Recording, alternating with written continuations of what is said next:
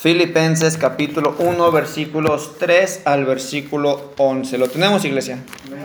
Amén. Vamos a leer de manera alternada. Por favor, dice la palabra de Dios en el versículo 3. Doy gracias a mi Dios siempre que me acuerdo de vosotros.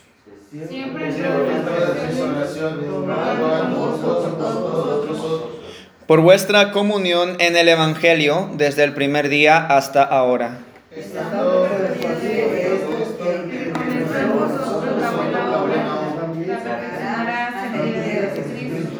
Como me es justo sentir esto de todos vosotros, por cuantos tengo en el corazón y en mis prisiones y en la defensa y confirmación del Evangelio, todos vosotros sois participantes conmigo de la gracia.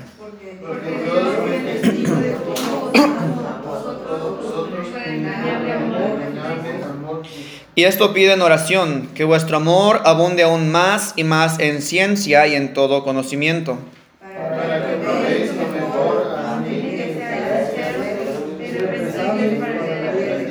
juntos, llenos de frutos de justicia que son por medio de Jesucristo, para gloria y alabanza de Dios. Oremos. Padre, gracias porque nos permites poder abrir tu palabra, Dios, para poder estudiarla.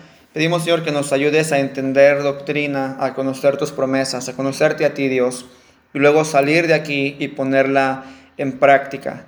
Y Dios, si hay alguien aquí que todavía no es salvo y no te recibe en su corazón como su Salvador, que el día de hoy pueda ser el día de su salvación y pueda estar convencido que Cristo vino a esta tierra para perdonar nuestros pecados y darnos la entrada a la gloria. Te lo pedimos en el nombre de Cristo Jesús en que oramos. Amén. Amén. Muy bien, hermanos, este, esta serie de mensajes estamos predicándola en el corte.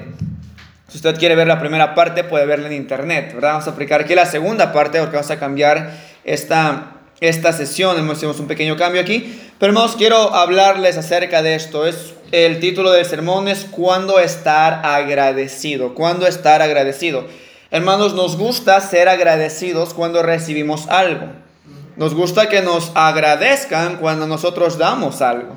Cuando damos algo nos gusta que nos digan gracias y si no dicen gracias decimos qué persona tan ingrata, ¿verdad? Malagradecida. Bueno, nos gusta dar gracias. Dios quiere, iglesia, que siempre tengamos una actitud de gratitud, una actitud de gratitud. Entonces, la gratitud no es una acción, la gratitud es una actitud. Yo puedo dar gracias una vez y puedo dar gracias con una actitud de desagradecimiento, pero yo no puedo dar gracias siempre si yo no tengo una actitud de gratitud. ¿Qué es lo que Dios quiere? Dios quiere que tengamos una actitud de gratitud. Él nos da razones para que nosotros estemos agradecidos con Él principalmente y luego con otros. El apóstol Pablo estaba agradecido con Dios por la iglesia de los filipenses, por su manera de agradar a Dios, porque cómo ellos servían a Dios. Predicamos un sermón que tocaba los primeros tres versículos, si lo recuerdan, cuando estamos en el otro auditorio, en el otro lugar, este, hace algunos meses. Pero estaremos revisando estos siguientes versículos. Dios traía bendición a los filipenses por ello, por la gratitud que ellos tenían y por la gratitud que Pablo tenía. Debemos, iglesia, dar gracias a Dios siempre por todas las personas a quienes nosotros llevamos a Cristo, que están en Cristo y que son fieles en Cristo. Una persona que es fiel a Cristo es una persona que va a producir en mí gratitud. Debemos de dar gracias a Dios por estas personas. La vida de esas personas que nos acercan a Dios nos ayudan a ser mejores. Por eso debo de estar agradecido. La Biblia dice en el libro de Proverbios que hierro con hierro se aguzan. Así es el amigo al hombre.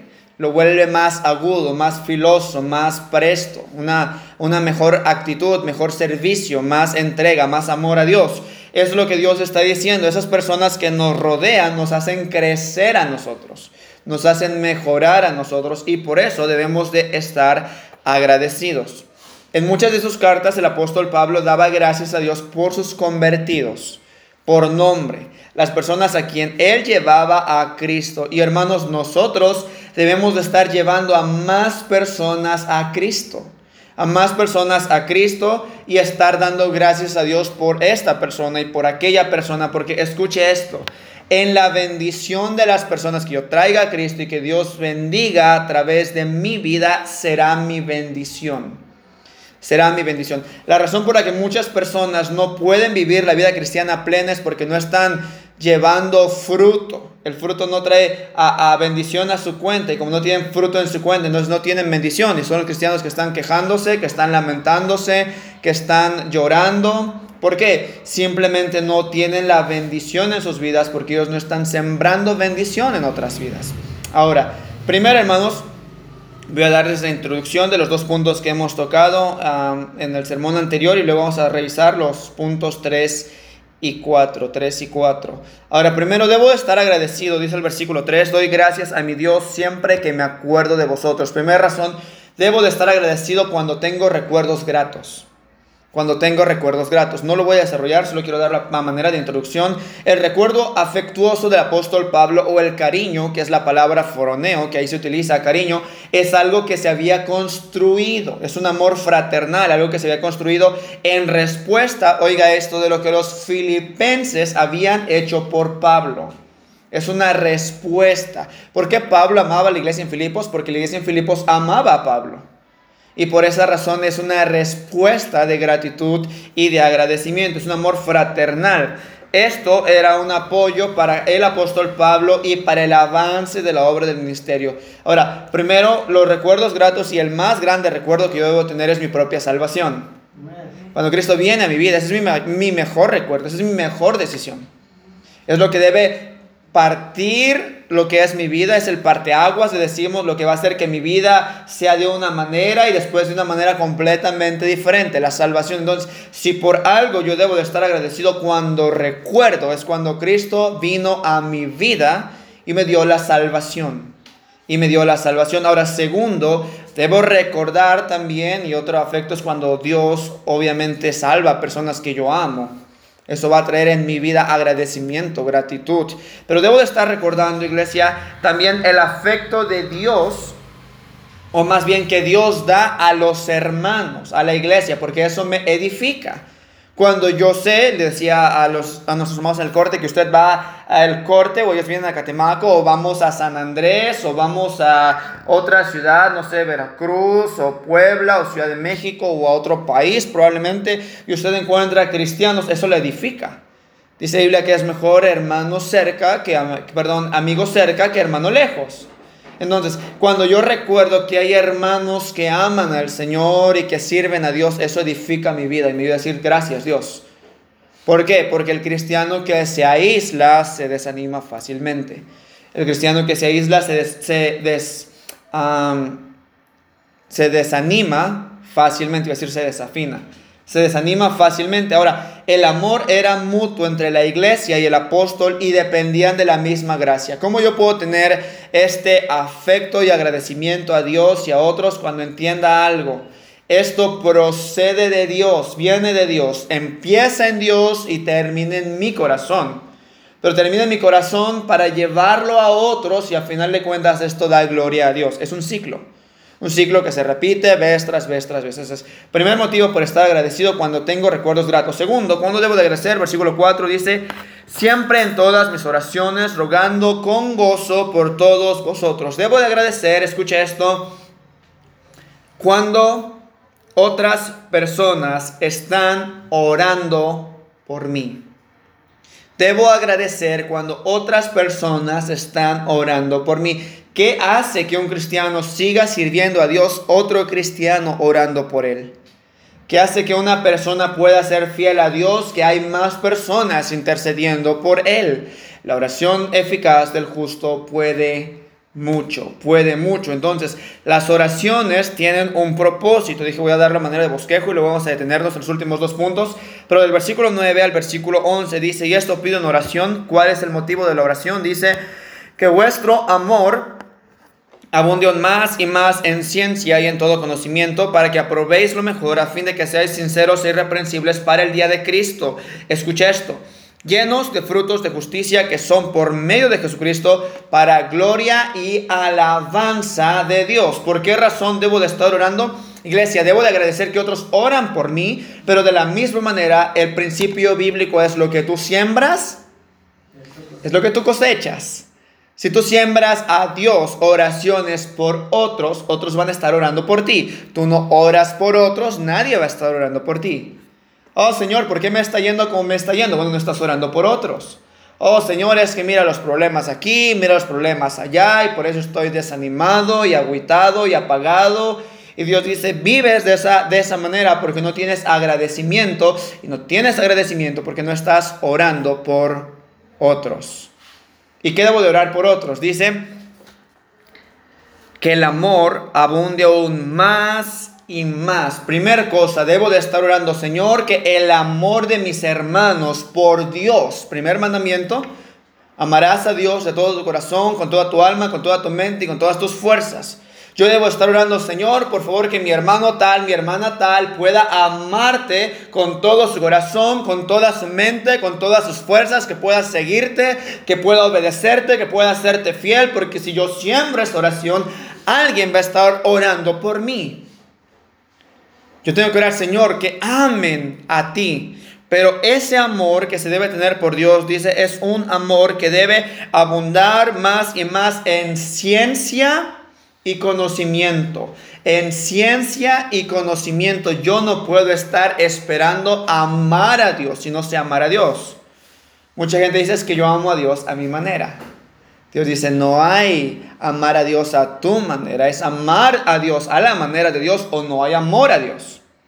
Entonces, ¿qué debo estar orando, Señor? Que mi hermano, que mi hermana pueda amarte con todo su corazón, con toda su mente, con toda su alma, con todas sus fuerzas, pero que lo haga entendiendo algo, entendiendo ciencia y conocimiento. La ciencia, el conocimiento, principio de sabiduría es el temor a Jehová, dice el libro de los Proverbios. Entonces, para que esa oración pueda ser efectiva, debo estar orando, Señor, que mis hermanos, que mis hermanas tengan hambre de Dios por su palabra hambre de Dios por su palabra. Por eso el cristiano debe de estar orando, Señor, que mis hermanos saturen su mente de Biblia, que saturen su mente de tu palabra, de tus mandamientos, de tu persona, de tus promesas. Porque solamente cuando yo estoy orando por eso, por alguien más, alguien más va a estar orando por mí, por eso. Ahora, si usted no está orando porque alguien le, eh, usted está orando porque alguien ame a Dios con todo su corazón, toda su alma, toda su mente y todas sus fuerzas, nadie está orando por usted. Y nadie va a estar orando que usted conozca más a Dios y que usted obedezca más a Dios y que usted conozca las promesas de Dios. Entonces Dios dice, debe de estar orando para que crezca el amor, pero el amor no crece sin amor a la palabra de Dios. Entonces mi amor debe ser primero a la palabra de Dios y luego se extiende a Dios. Y una vez se extiende a Dios, se extiende a otros. Se extiende a otros. Yo tengo que estar orando exactamente por eso, pero no nada más dice eso, sino que dice la razón por la cual se debe amar a Dios sobre todas las cosas es para que se aprueben lo mejor y sea sincero e irreprensible. Una de las características del cristiano que Dios quiere es que el cristiano sea sincero, es es transparente, pero también es irreprensible. Es decir, no se le puede reprender o comprobar de alguna acusación. Debe de vivir de esa manera. ¿Y cómo se llega a esa manera? Orando. Orando. La palabra de Dios renueva el entendimiento, pero solo la oración hace que la palabra de Dios cobre vida en la persona. Si usted está orando por eso, por alguien más, entonces ese alguien más estará orando por usted y entonces eso producirá agradecimiento. ¿Por qué? Porque entonces va a ligarse con el punto que vamos a ver a continuación, pero es muy importante mantener esto. Tenemos que agradecer a Dios por todas las personas que toman tiempo para orar por nosotros. Por nosotros, porque esas oraciones son las que le mantienen de pie a usted, vivo a usted, sirviendo a Dios a usted, entendiendo la salvación a usted. Usted no está orando por esa persona, entonces usted está sembrando eso. Ahora nosotros debemos de orar también por esas personas porque esas personas tendrán gozo y yo tendré gozo por esas personas. Cuando una persona está orando por mí, me dice, pastor, estoy orando por usted, eso me da gusto. Eso me da gusto porque digo, bueno, Dios está preocupando por mí. Entonces eso produce gozo y ese gozo es servir a Dios pero también te da la responsabilidad de orar por otros de orar por otros. El apóstol Pablo dice, tienes que estar agradecido cuando otros están orando por ti. ¿Por qué el apóstol Pablo está agradecido? Porque dice, yo sé que ustedes oran por mí. Yo sé que ustedes me respaldan a mí en oración. Entonces, por eso yo puedo orar con gozo por ustedes. Yo recuerdo con gozo. ¿Por qué? Ahora, es bueno orar por alguien cuando ese alguien tiene una buena relación contigo, pero cuando estás peleando con alguien, es muy bueno. No es muy bueno y por eso Dios dice, para que haya gozo y gratitud y oraciones efectivas, vamos a llamarlo así, unos por los otros deben de estar orando. Orando. ¿Qué tengo que estar orando? Solamente dije, esto es la introducción para que tengamos la línea del pensamiento y podamos llegar a los dos puntos que vamos a desarrollar hoy, pero debo de estar orando en tiempos difíciles. Si usted conoce a un hermano, una hermana que está pasando por tiempos difíciles, usted debe de estar orando por esta persona. Ahora, entienda esto, no todos pasan las mismas circunstancias. Usted tiene unos problemas, pero no son los problemas más grandes del mundo. Cuando una persona empieza a orar por otros, se da cuenta que hay personas que tienen problemas más grandes que uno. Y entonces agradece a Dios. Señor, gracias porque no soy tal persona. Y luego agradece a otros también a otras también. Eso produce un corazón agradecido. Debo de estar orando, segunda cosa, en tiempos especiales. Hay momentos cuando Dios está bendiciendo a una persona y muchas veces cuando Dios bendice a una persona no nos nace el orar por esa persona. Simplemente queremos envidiar a esa persona, querer lo que esa persona tiene y no queremos orar por esa persona. Pero Dios dice, ¿quieres realmente tener un corazón agradecido? Ora cuando Dios bendice a alguien más que no eres tú. Nos gusta orar, decir Dios bendíceme, pero cuando Dios bendice a alguien más, no nos gusta decir Señor, gracias por bendecirlo. Dios dice, da gracias y Dios está bendiciendo a alguien más. Pero luego también tengo que estar orando en decisiones importantes. ¿Conoce usted a alguien que está pasando una decisión importante? Debe de orar por esa persona. Debe de orar. Usted está pasando por una situación importante. Debería usted orar más para que Dios le ayude a tener sabiduría y poder decidir bien. ¿Y cuándo más debo estar orando? En cualquier momento. En cualquier momento. Orad sin cesar. No importa la circunstancia, no importa la adversidad, no importa la tranquilidad, no importa cómo estén las cosas, uno debe de estar orando. Orando. Pero ¿por qué más estar agradecidos? Aquí es en donde vamos a entrar a los puntos 3 y 4 que vamos a estar revisando aquí. 3 y 4. ¿Cuándo debo de agradecer? ¿Cuándo debo de estar agradecido? Vamos a ver el versículo número 5. Dice, por vuestra comunión en el Evangelio desde el primer día hasta ahora. ¿Cuándo debo de agradecer? Oiga esto, debo agradecer cuando participo en la obra de Dios. Debo agradecer cuando participo en la obra de Dios. ¿Por qué el apóstol Pablo estaba agradecido con estas personas? Porque estas personas estaban participando en la obra de Dios. Porque estaban teniendo comunión con el Evangelio, con Cristo Jesús. Ahora, la obra de Dios debe ser vista, escuche esto, como un privilegio. Como un privilegio. Está subiendo Cristo hacia Jerusalén y mientras Él está subiendo los discípulos están clamando y están diciendo, uh, Osana al que viene en el nombre del Señor, al Hijo de David. Y la gente, los fariseos, los saduceos, están diciendo, diles que se callen, le dicen a Jesús. Jesús dice, no, os digo que si estos callan, las piedras clamarían. Ahora, ¿por qué estas personas estaban participando de la obra? Porque ellos sabían, es una persona importante, es privilegiado si yo lo puedo recibir. Es, es, importante si yo puedo que esta persona more en mi casa, dar cuidados a esta persona. Por eso a Cristo le prestaron el aposento alto rápido, sin tener que estar ah, sacando cita o agendando. Simplemente él dijo, diles que voy a cenar allá y, y le abrieron a la posada para poder ir a cenar allá. Se consideraba un privilegio. Ve conmigo Filipenses capítulo 4, versículo 14. Filipenses capítulo 4, versículo 14. Dice, sin embargo, bien hicisteis en participar conmigo en mi tribulación. Bien hicisteis. Dice el versículo 10, en gran manera me gocé en el Señor de que ya al fin habéis revivido vuestro cuidado de mí, de lo cual también estabais solícitos, pero os faltaba la oportunidad. Quiere decir que los filipenses le rogaban, Pablo, déjanos participar, déjanos ser parte, queremos servir, queremos llevar parte en la obra del ministerio. ¿Qué decía el apóstol Pablo? No pueden ahorita. Esperen un momento, tendrán la oportunidad. ¿De qué nos está hablando ahí? Que la obra de Dios es considerada como un, y debe ser considerada como un privilegio como un privilegio. ¿Sabe usted que no todos tienen la oportunidad de servir a Dios y de acercarse a Dios y de predicar el Evangelio? ¿Sabe cuántas personas en Catemaco conocen el verdadero Evangelio de la gracia de Dios y de la salvación por fe? ¿Sabe cuántas personas están anunciando el Evangelio a más personas, predicando lo que la Biblia dice y viviendo lo que la Biblia dice? Si usted pudiera contar su comunidad, la verdad es la minoría.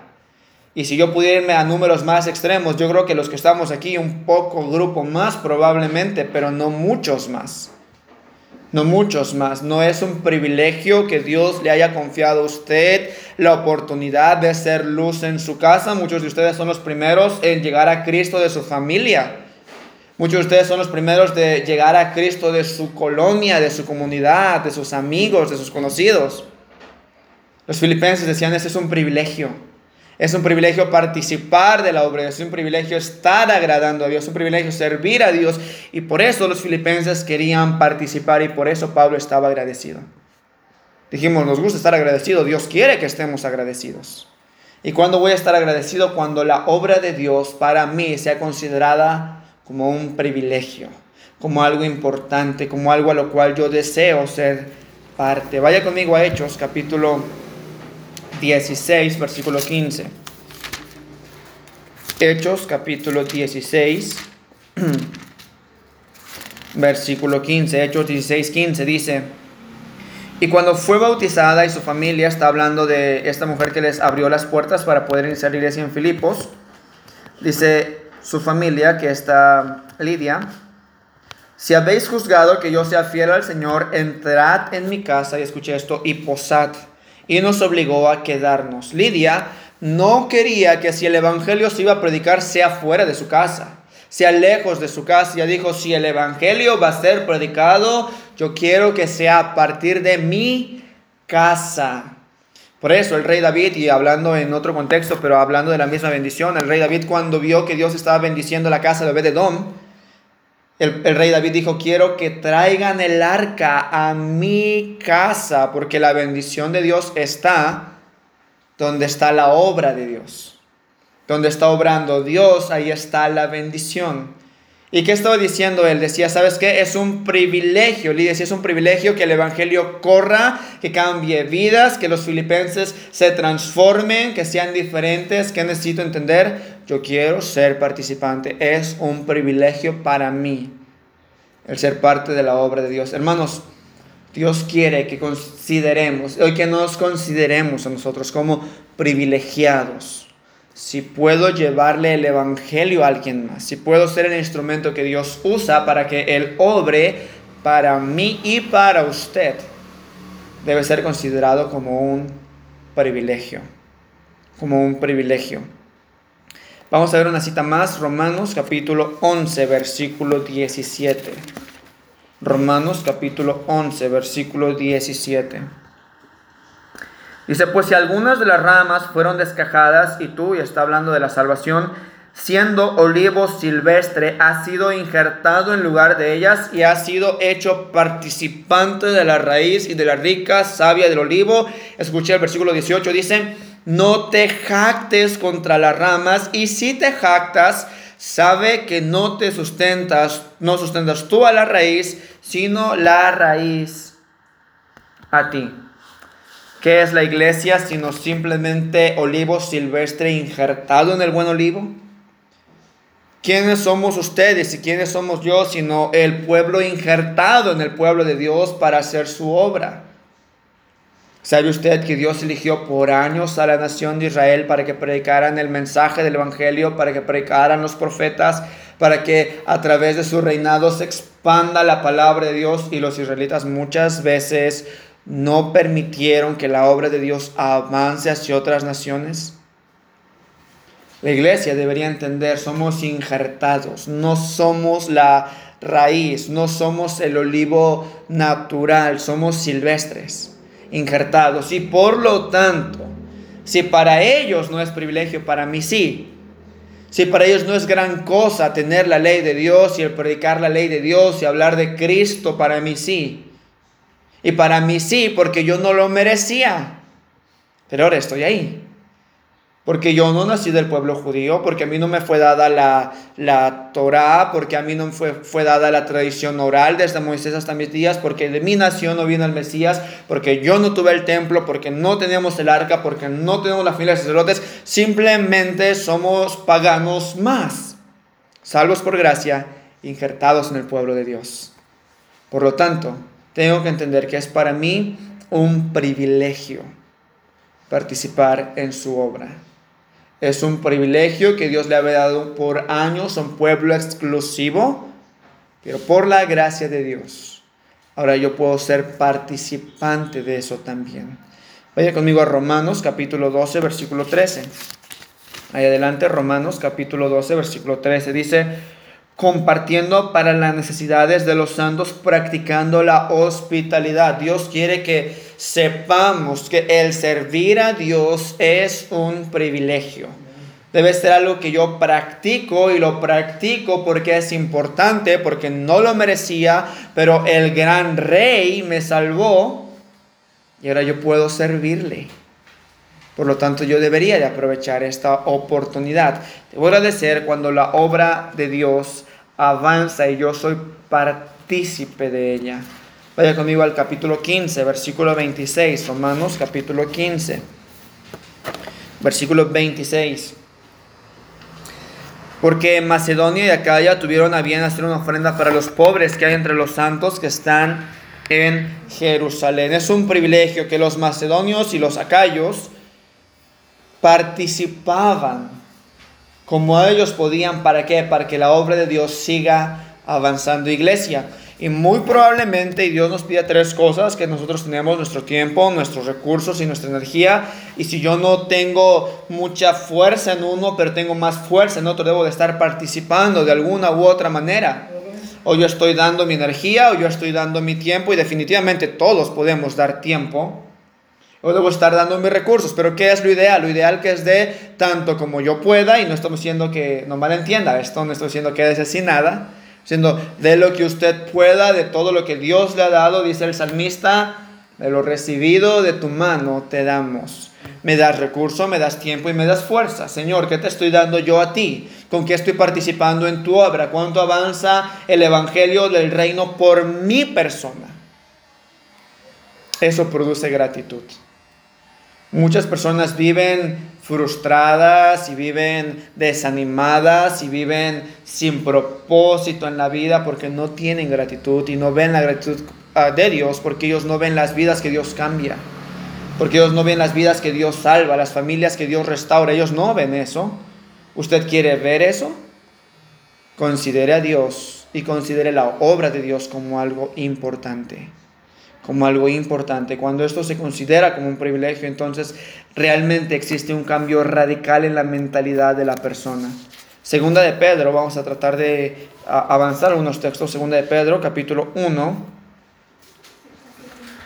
Dice el versículo 1, Simón Pedro y siervo y apóstol de Jesucristo a los santos, perdón, a los que habéis alcanzado por la justicia de nuestro Dios y Salvador Jesucristo, escucha esto, una fe igualmente preciosa que la nuestra.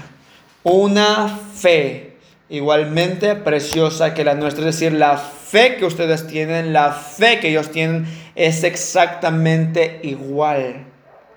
Los judíos no son más que nosotros, los gentiles no son menos que ellos. Dice Romanos capítulo 3, versículo 9, ¿somos nosotros mejores que ellos? En ninguna manera. Todos somos exactamente iguales. ¿Sabe por qué hay personas más agradecidas y unas menos agradecidas? ¿Sabe por qué hay personas más bendecidas y otras menos bendecidas? ¿Sabe por qué hay personas que parece que Dios les quiere más y otras que Dios parece que les quiere menos? Gratitud es la clave. Gratitud es la clave. Unos tienen corazones agradecidos Recuerda usted la parábola de Cristo. Cristo dijo, bajó un fariseo a orar y bajó un publicano a orar y el fariseo decía, Señor, te doy gracias porque no soy como aquellos gentiles que están apartados de ti. Yo doy diezmo a todos los que gano, hago oración a ti, cumplo los requisitos. Y Cristo dijo, estaba orando este y al otro instante llegó el otro publicano y él simplemente se daba golpes en el pecho y alzaba, ni siquiera quería alzar los ojos a Dios y decía, sé propicio a mi pecador. Cristo dijo, os digo, este regresó justificado antes que aquel. ¿Por qué? Gratitud es la clave. Alguien dijo, Señor, es un privilegio ser tu hijo, es un privilegio servirte, es un privilegio tu perdón, es un privilegio lo que tú das y no voy a despreciar nada de lo que tú das por lo que el mundo da. Cuando el cristiano no es agradecido, pierde su gozo, pierde su pasión, pierde su celo, pierde su entrega, pierde su amor por Dios. El apóstol Pablo, si no hubiera tenido gratitud en la prisión Mamertín, escribiendo una de sus últimas cartas, hubiera sido entregado a la muerte y él hubiera escrito, una carta de, de lamento y de lloro y de quebranto. Pero el apóstol Pablo escribe una de las cartas más victoriosas que podemos leer, porque el apóstol Pablo entendió algo. Lo que Dios quiere es corazones agradecidos. Corazones agradecidos. Vamos a Apocalipsis capítulo 2, versículo 2. Apocalipsis capítulo 2, versículo 2. ¿Cuándo debo de estar agradecido? Apocalipsis capítulo 2, versículo 2. Dice, yo conozco tus obras y tu arduo trabajo y paciencia y que no puedes soportar los malos y has probado los que dicen ser apóstoles y no lo son y los has hallado mentirosos y has sufrido y has tenido paciencia y has trabajado arduamente por amor de mi nombre y no has desmayado. Lea lo siguiente, dice, pero tengo contra ti que has dejado tu primer amor. Y luego dice, recuerda por tanto de donde has caído y arrepiéntete y haz las primeras obras, pues si no vendré pronto a ti, quitaré tu candelero de su lugar si no te hubieres arrepentido. ¿Cómo debe ser vista la obra de Dios? Dijimos, debe ser, de haber agradecimiento cuando participo en la obra de Dios. La obra de Dios debe ser vista como un privilegio. La obra de Dios debe de ser vista y trabajada de manera constante. De manera constante. Si usted se detiene en los primeros versículos de Apocalipsis capítulo 2, parece que Dios está aplaudiendo a la iglesia. Parece que Dios está diciendo, todo lo que ustedes están haciendo lo están haciendo bien. Y él dice, conozco tus obras, no soportas a los malos, has probado, has sufrido, has trabajado, no has desmayado, no has negado, pero, y ese es el pero que Dios siempre pone cuando uno no está bien con él, pero has dejado tu primer amor. Primer amor no es que usted tuvo un primer amor y luego usted tiene un segundo amor, lo que está refiriéndose no es al momento, sino a la importancia.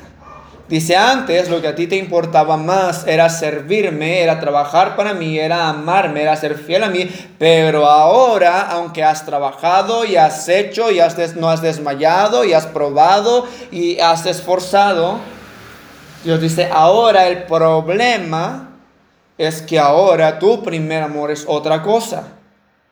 Ya no soy yo, ya no es mi obra, ya no es mi persona Iglesia, si nosotros vamos a poder tener un corazón agradecido es cuando entendamos que la obra de Dios debe hacerse de manera constante.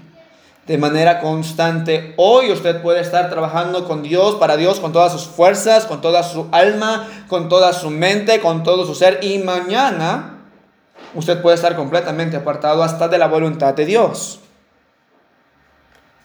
¿Qué diferencia esto? Agradecimiento. Agradecimiento. El agradecimiento se produce cuando uno es constante, constante, constante. Parte de sabiduría es ser constante.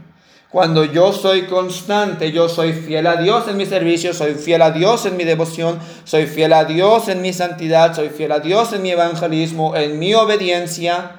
¿Y qué hace Dios? Dios produce gratitud en mi corazón.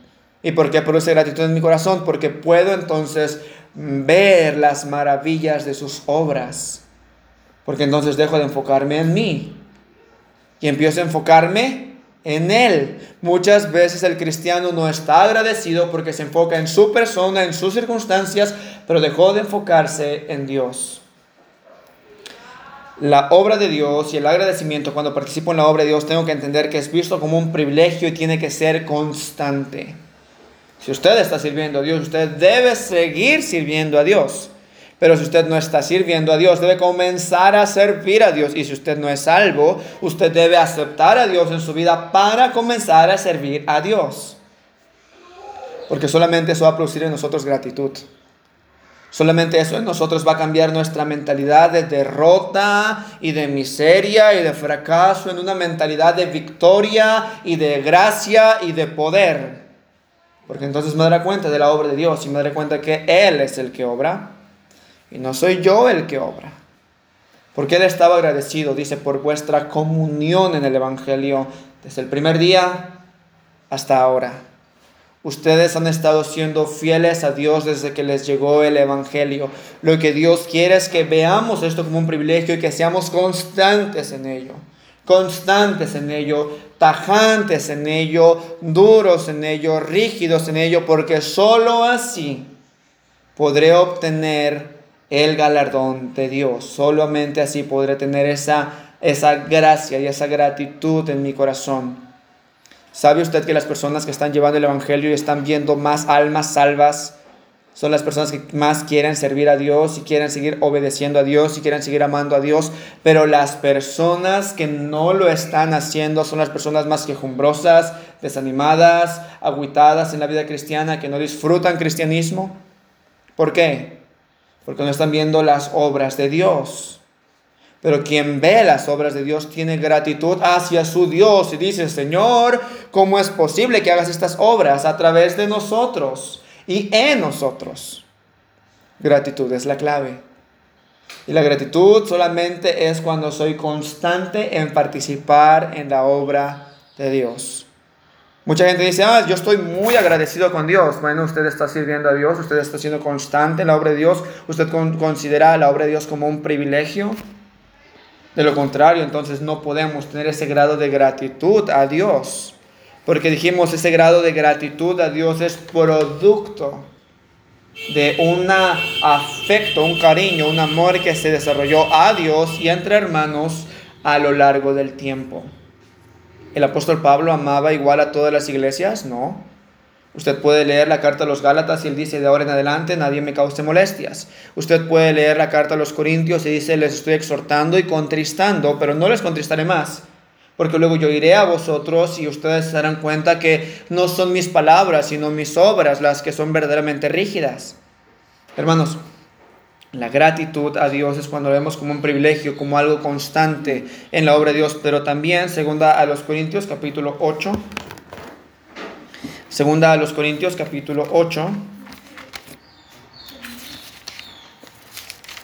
versículo 3, segunda a los Corintios capítulo 8, versículo 3.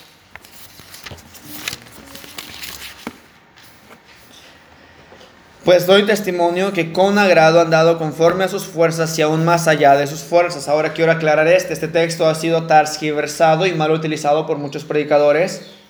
No está diciendo da todo y quédate sin nada. No. Este es un ejemplo. Esto no es una doctrina. Este es un ejemplo de lo que estaba haciendo una iglesia. Dios no dijo, ordénale a las iglesias que den más allá de lo que pueden. Dios nunca dijo eso, pero Dios sí ejemplificó y permitió que se ejemplificara a esta iglesia de Macedonia que estaban dando más allá de sus fuerzas como símbolo del esfuerzo que cada cristiano debe tener en la obra de Dios. ¿De qué estamos hablando? Generosidad. Generosidad. Participar en la obra de Dios debe ser generoso. Debe ser generoso con mi tiempo con mis recursos y con mi energía. ¿En qué desgasta más usted su tiempo? ¿En qué desgasta más su energía? ¿En qué más desgasta usted sus recursos? Y ahí está su Dios. Lo que Dios quiere de nosotros es lo mejor de nosotros. Y por eso Él dice, considéralo como un privilegio, sé constante en esto, pero sé generoso en esto. A lo que a usted le importa, a usted le dedica tiempo. usted le importa su escuela, le va a dedicar tiempo a su escuela, le importa su trabajo, le va a dedicar tiempo a su trabajo, le importa su familia, le dedicará tiempo a su familia. Le importa su comunidad, le dedicará tiempo a su comunidad. Le importa un hobby o un deporte o algo de música o le importa cualquier cosa que a usted le importe, usted le va a dedicar tiempo, le va a dedicar energía le va a dedicar dinero que le está dedicando a Dios en la escala en su vida de prioridades, ¿dónde está Dios? Muchas personas dicen, no, Dios es lo principal, a partir de Dios planeo todo lo demás. Bueno, ¿cuánto tiempo estás pasando con Dios? ¿Cuánta energía estás invirtiendo en Dios o en el servicio de Dios? ¿Cuánto dinero estás dando para Dios? Y ahí es donde vamos a descubrir si verdaderamente tenemos un corazón agradecido para con Dios o no.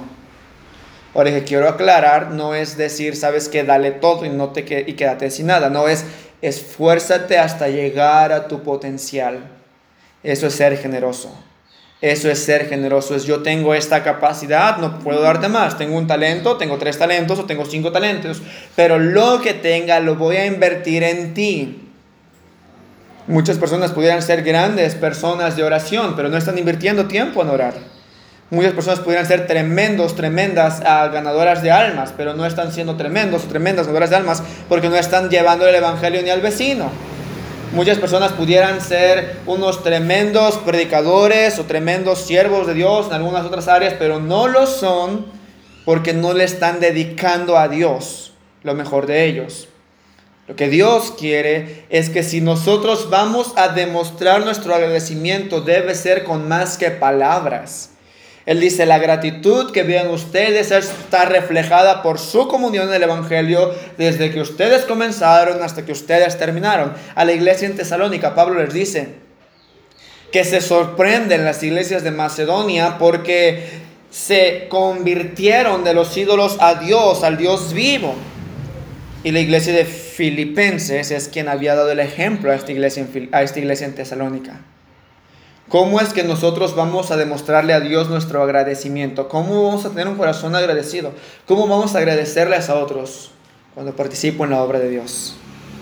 Cuando participo en la obra de Dios como un privilegio, como unión. Cuando participo en la obra de Dios de manera constante y de manera generosa. Entonces tendré gratitud a Dios y decir, Dios, ¿cómo puedes hacer esta gran obra? ¿Quién puede cambiar vidas? ¿Quién puede cambiar corazones? ¿Quién puede cambiar familias? ¿Quién puede cambiar jóvenes? ¿Quién puede cambiar comunidades enteras si no es Dios? Pero si no se está participando con Dios, entonces no hay gratitud. Y el apóstol Pablo dice que con gratitud sirvamos a Dios con temor y reverencia. Quien no está sirviendo a Dios con temor y reverencia simplemente porque no teme a Dios y no teme a Dios porque no está agradecido. El que está agradecido entiende, soy deudor, dice Romanos capítulo 1, el apóstol Pablo. A sabios y a no sabios, a griegos y a no griegos, soy deudor. Soy deudor, estoy agradecido, estoy en deuda, no tengo con qué pagar. La única manera que yo puedo devolver un poco de lo que recibí es participando en la obra de Dios como un privilegio constante y generosa pero dijimos, nos queda un punto, nos queda un punto y nos quedan cinco minutos, o tal vez diez minutos, ¿verdad? Entonces nos vamos a avanzar en eso, vamos al versículo 6 de Filipenses, Filipenses, capítulo 1, versículo 6. Filipenses, capítulo 1, versículo 6, dice, estando persuadido de esto, que el que comenzó en vosotros la buena obra, escucha esto, la perfeccionará hasta el día de Jesucristo. La perfeccionará hasta el día de Jesucristo. Cuando estar agradecido o cómo demuestro mi agradecimiento cuando veo mi crecimiento espiritual. Cuando veo mi crecimiento espiritual, no me diga usted que usted está agradecido con Dios y usted no está creciendo espiritualmente. A propósito, vida cristiana es constante crecimiento, arriba, avanzando, yendo a la meta con el objetivo en Cristo, puestos los ojos en Jesús. Dice el apóstol Pablo en 1 Corintios 9, golpeo mi cuerpo y lo pongo en servidumbre porque tengo una meta y yo corro para no ser eliminado. Si yo no estoy creciendo espiritualmente, yo no estoy agradecido con Dios. Yo no estoy demostrando gratitud a Dios. Es bueno que usted no sea como usted era antes, pero usted debería ser mejor que lo que fue ayer. Usted debería ser más sabio, más maduro, más espiritual que lo que usted fue ayer. De eso se trata vida cristiana, constante crecimiento, crecimiento, crecimiento, hasta que todos lleguemos, digamos en Efesios 4, su momento, a la unidad de la fe, a un varón perfecto, completo, a la medida de la estatura de la plenitud de Cristo. ¿Hasta dónde tengo que llegar? Cristo. Yo no llego a Cristo todavía, por lo tanto debo de hoy dar mi mejor esfuerzo por ser como Cristo. Y si Dios me da gracia y despierto mañana, mañana debo esforzarme en ser mejor que lo que fui hoy, porque hoy comprendí más palabra de Dios de lo que no sabía ayer. Por lo tanto debo crecer más. Voy a la meta, voy a Cristo. La gratitud llega cuando estoy seguro, oiga esto, que Dios está obrando en mi vida y en la vida de aquellos a quienes yo les he hablado el Evangelio de Cristo. ¿Cómo demuestro mi gratitud? Siéndole, Señor, yo estoy delante de ti, estoy creciendo delante de ti y estas personas están creciendo también delante de ti. Este es mi fruto. No me elegisteis vosotros a mí, dijo Cristo Juan 15, sino que yo os elegí a vosotros y os he puesto para que vayáis y llevéis mucho fruto, para que todo lo que pidas al Padre en mi nombre, Él os lo dé. ¿Quiere usted la bendición de Dios? ¿Quiere usted esa gratitud de parte de Dios? Usted debe de estarse esforzando en crecer cada día para agradar a nuestro Dios, para agradar a nuestro Dios. Segunda, vamos al Salmo 138, 8. Salmo 138, 8. Salmo 138, 8. Salmo 138, 8. Quizá una cita más y terminamos. Dice, Jehová cumplirá su propósito en mí, tu misericordia, oh Jehová, es para siempre no desampares la obra de tus manos. Debo estar creciendo en mi persona espiritualmente, pero escuche esto, multiplicándome. Crezco yo llegando a la fe, ese es el fruto del Espíritu, pero crezco dando frutos a Dios, que es la vida de otros santos a quienes yo he llevado a Cristo. Eso es crecimiento. Él dice, Señor, ten misericordia, tu misericordia es para siempre, tú vas a cumplir tu propósito, pero esto no lo puedo hacer sin ti. Usted no puede crecer sin Cristo. Usted no puede ser mejor sin Cristo. Usted no puede dar fruto sin Cristo. Él dice, tú cumple tu propósito, no desampares la obra de tus manos. Voy a estar agradecido cuando empiezo a crecer espiritualmente y cuando empiezo a dar frutos a Dios. La, vida de otras personas a quienes su vida ha impactado con el Evangelio. ¿Qué personas han visto su vida y usted les ha impactado con el Evangelio? ¿Qué personas han visto su vida y han escuchado su mensaje y usted les ha impactado con el Evangelio? Bueno, es que probablemente hoy yo no he impactado a ninguna vida. Bueno, usted mañana debería estar impactando alguna vida. Oh, bueno, es que en este mes no ha impactado ninguna vida. Bueno, en este mes usted debería estar impactando alguna vida. Bueno, ya dejé esta, ya cambié el mal temperamento en mi persona, ya cambié la manera de tratar a, mis semejantes, ya cambié tal o, tal mal hábito, ya cambié tales pensamientos de mi corazón, tales sentimientos de mi mente o de mi mente y de mi corazón. Pero todavía hay algo que usted puede seguir creciendo. Pero usted no puede crecer sin la ayuda de Cristo. Terminamos. Hebreos 3.1, que me dijeron que se nos acabó el 20, ¿verdad? Hebreos 3.1. Hebreos 3.1. Hebreos capítulo 3, versículo 1.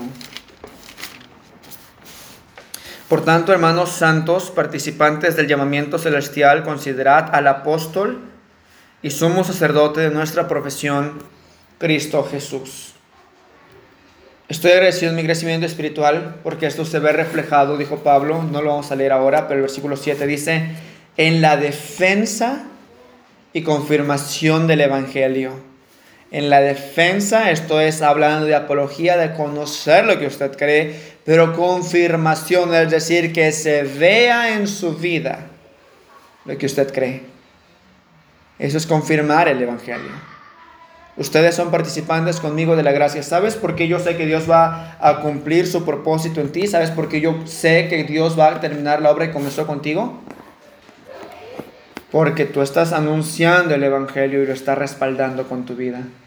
La razón por la que muchos cristianos nunca crecen y nunca dan frutos a Dios es porque no están predicando el Evangelio y viviendo el Evangelio. Su crecimiento está detenido en muchos casos y en otros casos está en picada hacia abajo. Por esa razón no hay corazones agradecidos, por esa razón no hay bendición de Dios, por esa razón muchas veces no vemos la mano de Dios como pudiéramos verla y no es culpa de Dios y no es culpa de cristianos que no se están acercando a Dios para mostrarles su agradecimiento con acciones. Dios quiere que nosotros tengamos un corazón agradecido. Vamos a orar.